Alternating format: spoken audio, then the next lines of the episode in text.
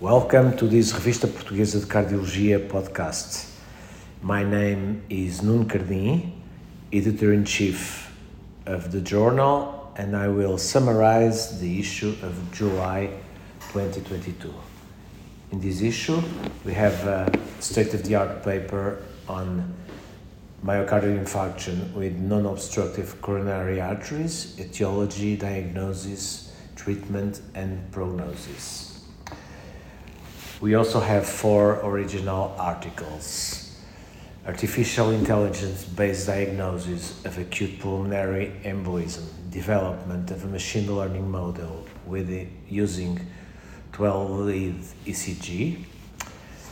Another one on the evolution of management of type B aortic dissection in a series of 100 consecutive cases in a tertiary center. And the other two articles are on coronary artery disease. Intravascular imaging modalities in coronary intervention, insights from 3D printed phantom coronary models, and the last one, coronary artery calcium score as a gatekeeper for further testing in patients with low pretest probability of obstructive CAD, a cost effectiveness analysis.